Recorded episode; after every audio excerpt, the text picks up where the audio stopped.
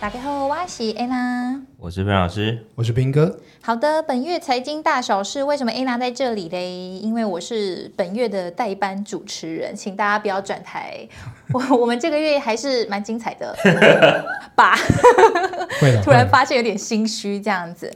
好啦，反正因为我们的主持人就是熟悉我们的观众都知道，我们喜欢乱跑。就一下在这里，一下在那里的。反正我觉得这个月呢，也是有一些很精彩的事情要来跟大家分享，而且我觉得应该蛮多三 C 科技迷很关注这件事情。真的是，我想斌哥跟飞老师应该也蛮喜欢这次的主题吧？对，因为这次的主题呢，是因为我有看到一个新闻。然后我相信你们看到标题一定会觉得我下得有点耸动，对不对？因为今天的标题其实是说连库克都认错的未来趋势。这个标题下下来，不知道会不会引起一些 听众的不满，想说你又在乱讲话，他哪有 他哪有认错什么的？这个是之前新闻的标题哦，不是我们乱讲的哦。我其实就是抄袭，没有啊，因为他其实就是库克啊，在那个某一个访谈里面就有提到说，他们六月。即将要发表一个新的产品嘛？应该是吧？虽然还没有一个正式的确认的消息，是吗？没错。但是大家蛮多市场上面认为，在六月的时候我们会看到这个新产品。对，对可能会在六月的 WWDC 上面。对，对但是因为、哦、自己的发表会啊，WWDC 也是他们的发表会啊。哦哦，就开发者大会，对不起，飞老师起床。好，反正因为那个六月版就是苹果 WWDC 开发者大会的发表会嘛，那有时候在那个发表会上面就会有新的产品嗯来问世，嗯、这时候全世界瞩目是都会看这场线上的。直播，如果你不在现场，其实就可以看线上直播嘛。是都半夜里。对啊，就会有很多其实投资人也好，三 C 科技迷也好，果粉也好，都在关注这场盛会。嗯、对，然后因为那个访谈里面，库克就有讲说，其实他对于他们即将要发表的这个产品呢，以前是非常的呃，怎么讲，有点不是那么看好，所以就觉得我们苹果先不要参与它。嗯。嗯，但是这次发表的时候，他就其实就渐渐承认说，他以前是错的嘛，嗯、对不对？好，那其实这个产品呢，就是混合实境的头戴装置，听说它的全名叫做 Reality Pro。哇塞，这个 加一个 Pro 字，好像感觉就不一样。对啊，你有发现连 iPhone 也爱加一个 Pro 字？嗯、我后来发现这个 Pro 的意义是什么？你们知道吗？什么意思？可以卖更贵，是不是？有道理，有道理。对对对，所以等一下就会知道它到底有多贵。嗯、对，反正有就是有很多的谣言现在传出来。嗯、那其实我们刚好提到，因为六月就是即将是苹果的发表会，那就要有这个头戴装置要。现身了，那我们就想要先来了解一下，老师跟斌哥本身是果粉吗？我觉得斌哥应该是，啊，我是跟风的。其实应该是这样讲，就是像我自己本身手机是用 iPhone，而且我用很久了，对，然后我的平板也是用 iPad，嗯。那我也是用 Apple Watch，所以看起来好像是个果粉。对，你就是标准的啊。啊可是你的电脑、嗯，对，但是因为工作的关系，所以我的电脑并没有强求我一定要用苹果电脑。嗯，对。那但是因为对我来说，就是其实这不代表说我认为苹果的产品都是最好最棒，我一定要用它。嗯嗯嗯。重点应该是说，因为呃，我习惯用 iPhone 之后，然后呃。周边，因为它建构了很完整的生态链，所以其实我觉得这个是现在的科技巨头跟霸主们，他们就是想办法让消费者进来之后就离不开的一种招式，就是他一定要建立一个你觉得使用我的产品各种东西都很方便的话。那你就不会轻易的跳槽，对，因为跳槽你需要花成本嘛，是。就是呃时间上的成本，你还要去学习另外一套新的。可是如果你在这边你已经用的很习惯，所以譬如说用习惯 Enjoy 手机的人，他不一定会轻易的跑过来用苹果手机。对对对，对我觉得是同样的概念。嗯，我现在已经不会用 Enjoy，我连那个设定在哪都真的，因为用习惯 iPhone 之后，有时候比如说家人如果还是 Enjoy 手机拿来说，哎对，你帮我设定什么，真的是找光是找。设定都不知道，就连自己都变白痴。所以其实如果一生就是应该是说一日用 iPhone，终身用 iPhone。对，当然就是有可能你觉得说啊，苹果这个怎么死都不改？我已经等了一代、两代、三代，很烦。我是真的要放弃它，那有可能啦。嗯、对，但是我们要看。会不会发生这种事？对，可是通常像我身边的人也是用习惯 iPhone 之后，就很容易黏住了。对对对，所以我想应该要这样子说，就算我们觉得自己不是果粉，但某种行为上面也有一点像果粉这样子。就是人家看到你用的设备就觉得啊，你就是个果粉。对对对对，然后你还想否认说没有没有。没错，所以其实呢，我们回到这个 Reality Pro 的这个头戴装置，嗯、我想。虽然我没有自称果粉，但我都是有期待感的。那我不知道斌哥跟费勇老师，你们本身对于这个新产品有没有一些期待，或是觉得嗯很想要迫不及待想要玩玩看这样子？其实应该是说，哦，首先讲 Reality Pro，它理论上应该是他们内部研发的代号了，就是真正的产品到底会叫什么名字，其实呃现在还不确定，要等到它真正发表，因为。听 Reality Pro 这个名字，你就会觉得哦，除了 Pro 好像跟我们什么十四 Pro 啊、什么 Pro Max 有一点点关系之外，嗯、它好像，比如说它又没有 I，又没有 Air，跟现在的苹果产品好像没有太大的关系，所以它到底会叫什么名字，我们不知道啊。这个大家可以期待一下。这个应该是坊间的自己目前的谣传。但还没有办法证实。呃、对对，就是他们的，譬如说开发文件或者是什么，他们可能会出来。那 reality 就是呃实境或者是现实的这个意思嘛。嗯。那其实呃，刚才 Anna 有讲说，它的新的这个头戴装置，基本上呢，因为我们不知道名字叫什么，所以我们就叫它苹果眼镜好了。嗯。那呃，目前看到的这个苹果眼镜，理论上它应该是 AR 跟 VR 混合的这一种。呃，混合实境的装置，那呃，虽然说大部分人都已经知道 AR、VR 或者是什么叫混合实境，但是我们还是稍微解释一下。嗯，VR 就是 Virtual Reality，就是虚拟现实嘛，啊，就是说，呃，其实这个有很久了，就是我记得大概十年前吧，我去朋友家玩，然后他就买了一台好像 PS，然后他那个时候就有那一种 PS 的那个。虚拟眼镜，嗯，就是你戴上去之后，你就看起来好像真实在呃虚拟世界里面打电动。哦，很久，眼镜，这么久以前就有了。对，所以其实这个很久以前就有，尤其是 VR。其实像呃大家都知道，以前的台湾之光宏达电，其实它自从手机事业。呃，一落千丈之后，其实它主要就是转去做 HTC 的这个 Vive 这个虚拟眼镜。嗯嗯嗯，那这个就是其实就是 VR 的虚拟眼镜啊、所以其实这个已经有很久了。那另外一个 AR 呢？AR 是所谓的扩增实境哦。那这个解释一下，就是它就不是说完全虚拟的，而是说它是你看起来是看到现实中的场景。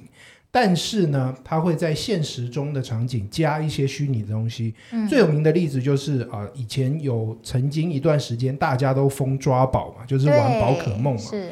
那其实宝可梦里面，它其实你在抓宝的时候，其实你有一个功能哦，就是说，如果你在那个游戏的 App 里面，你打开 AR 的这个功能，你就会发现说，它利用手机的镜头照出去，譬如说你在家里，所以它照出来的画面是你家里面的环境。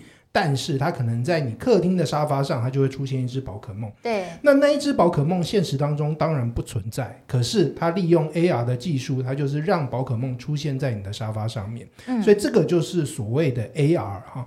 那呃，有些人说啊，我就从来没有抓过宝，或者是我根本就不玩电动。可是另外一个，现在越来越多啊、呃，实际大家生活当中会遇到的，就是我们所谓的抬头显示器。嗯、开车的时候，驾驶者前方它就会有一个抬头显示器。嗯嗯那那个抬头显示器的好处就是说，我驾驶者我不需要低头看我的这个驾驶舱的荧幕，或者是啊、呃，我的，比如说我。手机摆在旁边，或者是我的车载电脑，因为那一些你可能都需要低头。那这个时候，有的时候一两秒之内，如果发生危险的时候，就比较麻烦了。所以呢，它就让你在驾驶者正前方的呃挡风玻璃上面，它就会出现道路的资讯或者是行车资讯了。所以这个东西就是 AR 的应用。那所以我们讲了什么叫 AR、VR 之后，那这一次所谓的这个混合实境呢，它就是综合了 AR 加 VR，所以呢，它的呃英文名字叫 Mixed Reality，就是综合的啊，就是混合的，哦、所以叫 MR 啊，有有一个新的名字，对对对，也有叫 MR。那 MR 这个东西呢，是跟 VR 还有 AR 比起来是稍微新一点了，但是呢，嗯、其实它不纯粹是概念上的东西，因为其实如果大家有在关心科技新闻或者是新产品的话，微软其实它已经出了第二代的这个啊、呃、HoloLens 啊，就是它的 HoloLens 就是。啊、呃，混合实境就是 MR 的这个应用产品、嗯哦、所以其实微软已经在前面领先蛮多。对对对，可是微软它应该没有硬体吧？呃，他的那个东西不完全是他自己做的了，嗯、但是他已经有实际的这个头戴装置，它、嗯、已经的确在贩卖了。哦，这个是已经在市场上。对对对，他已经在卖了。嗯、那当然。它的价格就跟我们刚才 Anna 提到的非常惊人价格，其实它一样贵，一样贵。对，所以你会觉得苹果那个卖的很贵，但是事实上呢，微软已经卖这么贵了。啊啊！微软卖几套啊？可以知道？哦，现在还不太知道。我们这个 之放在之后，等到真的苹果出了这个。MR 到时候我们可以做一个比较一下，对对对，对，我在想，为什么我很少在日常生活中看到这个产品，是因为太贵了，所以感觉你一般人好像很难，比较不太可能花这么高的金额去买了。对对，但是事实上，当我了解它的产品规格之后。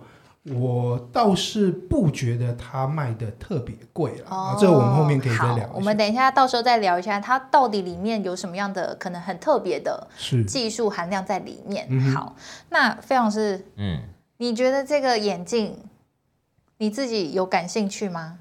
嗯，还是其实我要先在这里讲，我们这一题问的那一句话就是库克承认他错了，他到底错哪里？他其实，在二零一五年那时候，他讲说，AR、VR 这个眼镜对于人们来说是一个不明之举。嗯，因为他说，人们的生活习惯当中绝对不会喜欢戴眼镜。嗯，看我都把眼镜拿掉去镭射，对啊，我怎么还可能会把它带回来呢？是，因为他说这个是一个侵入性的东西嘛，所以他坚信这个东西会失败。对，但是或许未来这个东西在我们现在科技的进步。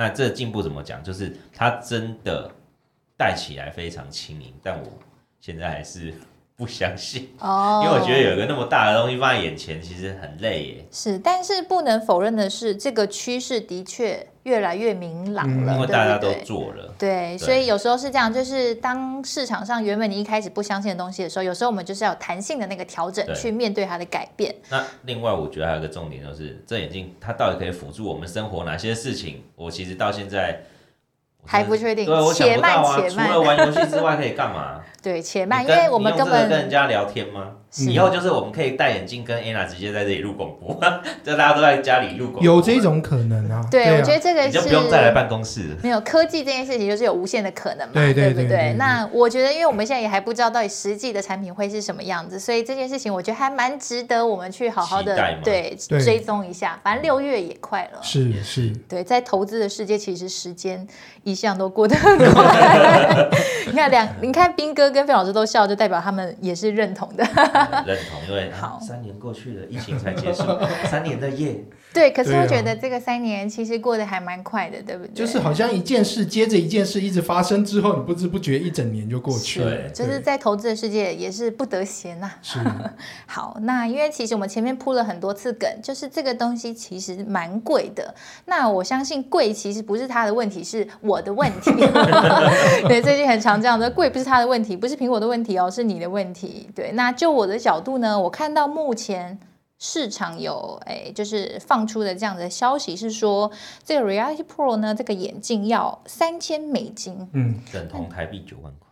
对，台币九万块是什么意思？就是你可能要。以台湾的中位数的薪资来看，可能要一个半月的薪资吧，嗯，对不对？才有可能将近两个月的薪资才能对，对买下一副这样子的眼镜。那我就是很好奇，因为刚刚斌哥有提到说，像微软出的那个眼镜，嗯，也是差不多的售价，对，它也卖三千块。但是不知道这个市场的反应有没有如大家所预期的那样子。嗯、就是这件事情，因为我是没有做到功课，所以我并不确定。那可是因为苹果的这个新的产品呢，也是六月之后才有可能发表，是所以到时候我觉得我们可以关注一下，到底这个市场的接受度怎么样？嗯、因为如果真的卖的很好，那代表说三千美金根本就不是问题嘛，对不对？没有，有些人就是想要炫富啊，就像。我最近买一台 PS5，是这样子说吗？我完全没有在玩，我只是摆那边当装饰品。没有，而且另外一个是因为现在的自媒体实在是太发达了，嗯、太多了，嗯，呃，太多人就是没事自己做 YouTuber 或者什么的。那他如果要有爆点，要有吸引人家来看的话，他就一定要买最新最酷的东西。哦、然后我买了那个东西回来，如果我有流量，有是有点阅率，其实我并。算起来不算是我自己花那么多钱，哦、对对对对，因为我觉得呃，其实。出了这个眼镜，就像斌哥说，这已经不是第一个，你不是领先者了。对其实已经有其他的厂家都在做了，嗯、像之前 Google 就有出 Google Glass，对不对？嗯、还有 Meta，就是 Facebook 也有出一个叫 Quest 的头戴式装置，对，对不对？嗯、但是这两个商品在市场上好像没有引起很热烈的这个反应。是所以这次苹果要发表这样子的产品，我就很好奇，想要问问像飞龙老师跟斌哥，你们这样专业投资人的角度，你们看好这个产品吗？如果是以未来趋势来说，绝对看好啊，因为毕竟市场都说它要取代手机嘛。进京啊，给如果真的可以的话，取代手机，这个梦就很大啊。嗯，对啊。所以你会戴着眼镜，然后一切的，就是比如说我们在手机上面的应用，都可以放在这个眼镜上面。对。我希望是隐形眼镜，你说更小？对，那种电影的那一种有没有？哦、你那是不可能的任务，看太多了，然后眨一下眼睛就可以那个 copy 这样子。对，电影看太多这样子。我觉得那个是不一定完全不可能做到，但是它可能需要周边非常多的配套了。嗯，哦，就是说，呃，我们先讲有没有可能，就是。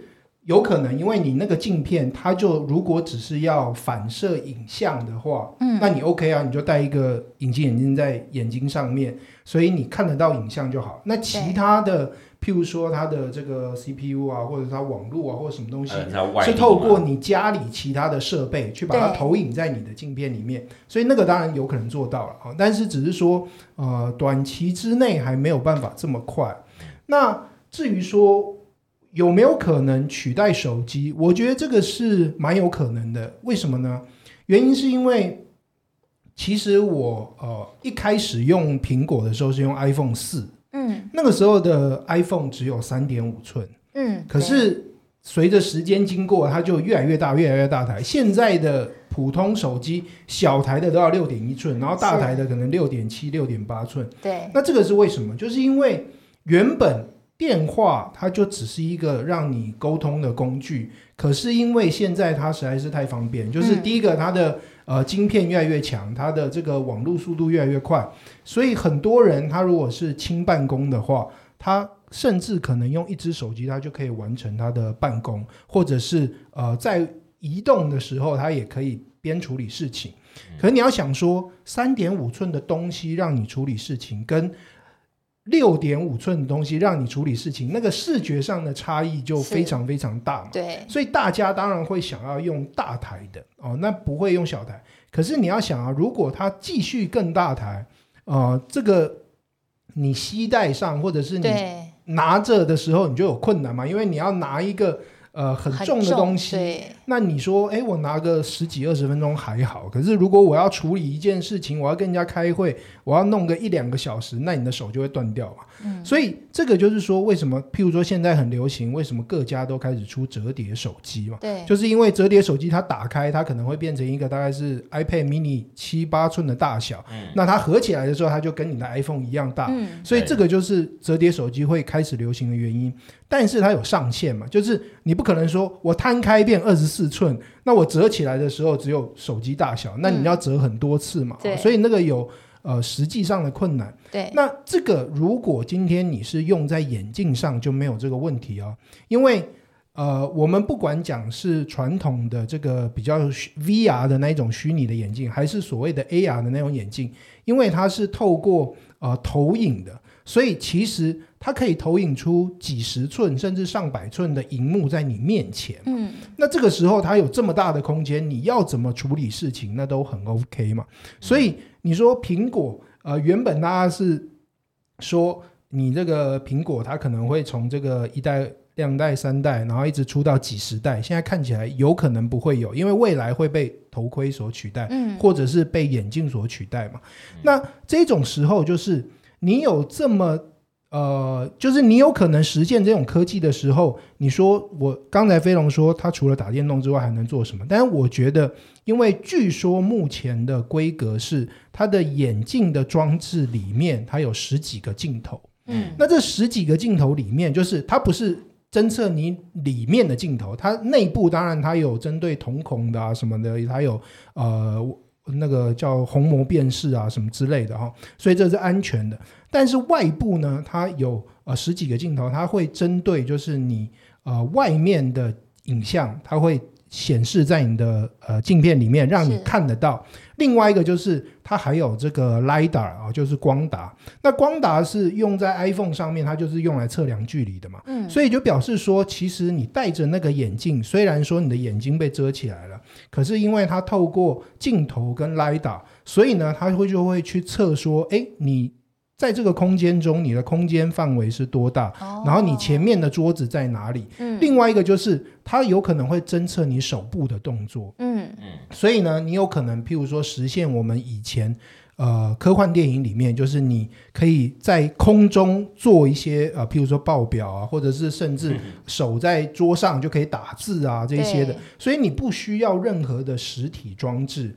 呃，现刚才 Anna 有讲说，像之前 Google Glass 跟 Meta 的那个呃 Oculus Quest，他们都失败。这有一个很重要的原因，就是因为其实呃 Anna 可能年纪有点小，以前 Nokia 曾经有一个很出名的广告台词，叫做“科技始终来自于人性”。是，那你就想说什么叫来自于人性？就是越方便越懒惰，越符合人性嘛。对，所以那个时候。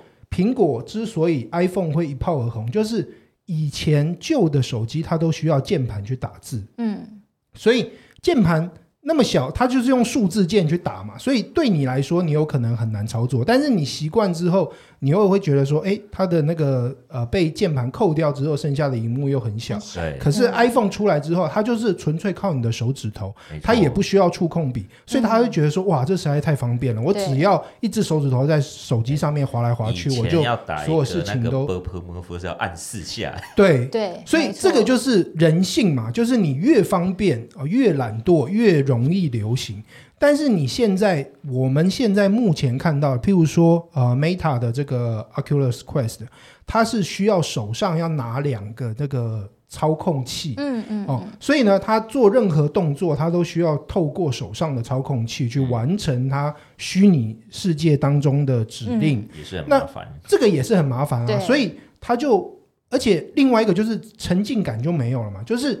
你就会知道说哦，其实我不是在虚拟世界嘛，因为我手上就有那个东西啊，我就有感受，一直提醒着说，对，其实你不是真的、对对对。嗯、可是如果我今天完全不用拿任何东西，我靠那个呃十几个镜头去感应我的手部动作，那你有可能你就真的会，你只是头上戴了一个东西。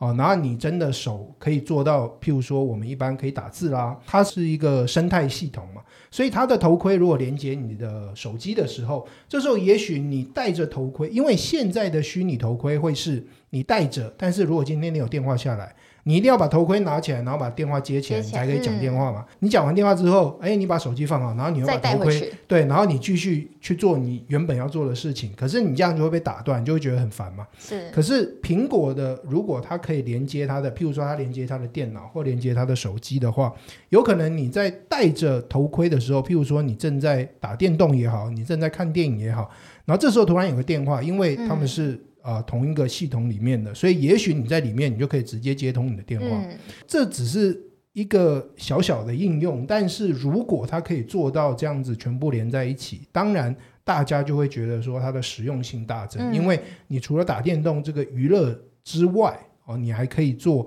譬如说啊、呃，处理工作啊，你可以做啊、呃，开会啊，譬如说现在当然就是自从疫情之后，呃，网络开会这件事情非常的流行，大家也习以为常了。对。可是你透过一个屏幕看到的开会，跟你实际当中你在虚拟世界里面，你有另外一个对象跟你讲话。他有一些呃肢体动作或什么，那个感觉，我想又会不太不太一样。是的，那我觉得其实从费老师跟斌哥讲到的一些重点，就是包含比如说，因为我们在接受这样子新的科技应用的同时，第一个当然是我们会想到是我你的外在环境有没有一些硬体能不能跟上，再来就是功能到底够不够齐全，或是符合我们平常日常生活需要的，这个是我觉得一个产品会不会成功非常重要的事情嘛。对，那我觉得。苹果这个我会特别感兴趣，就是因为我觉得苹果在这方面的确，我相信他们整合能力是非常强的，嗯、对，所以我相信市场上之所以会给他这么高度期待，也是有原因的嘛，对。对。那我们今天呢这一集，因为我觉得这个企划其实诶可以聊的东西有很多，所以我们我们会分上下两集。嗯、那今天这一集呢，上集呢，我们就先带大家认识一下六月苹果要发表的这个头盔。Reality Pro 到底卖多贵？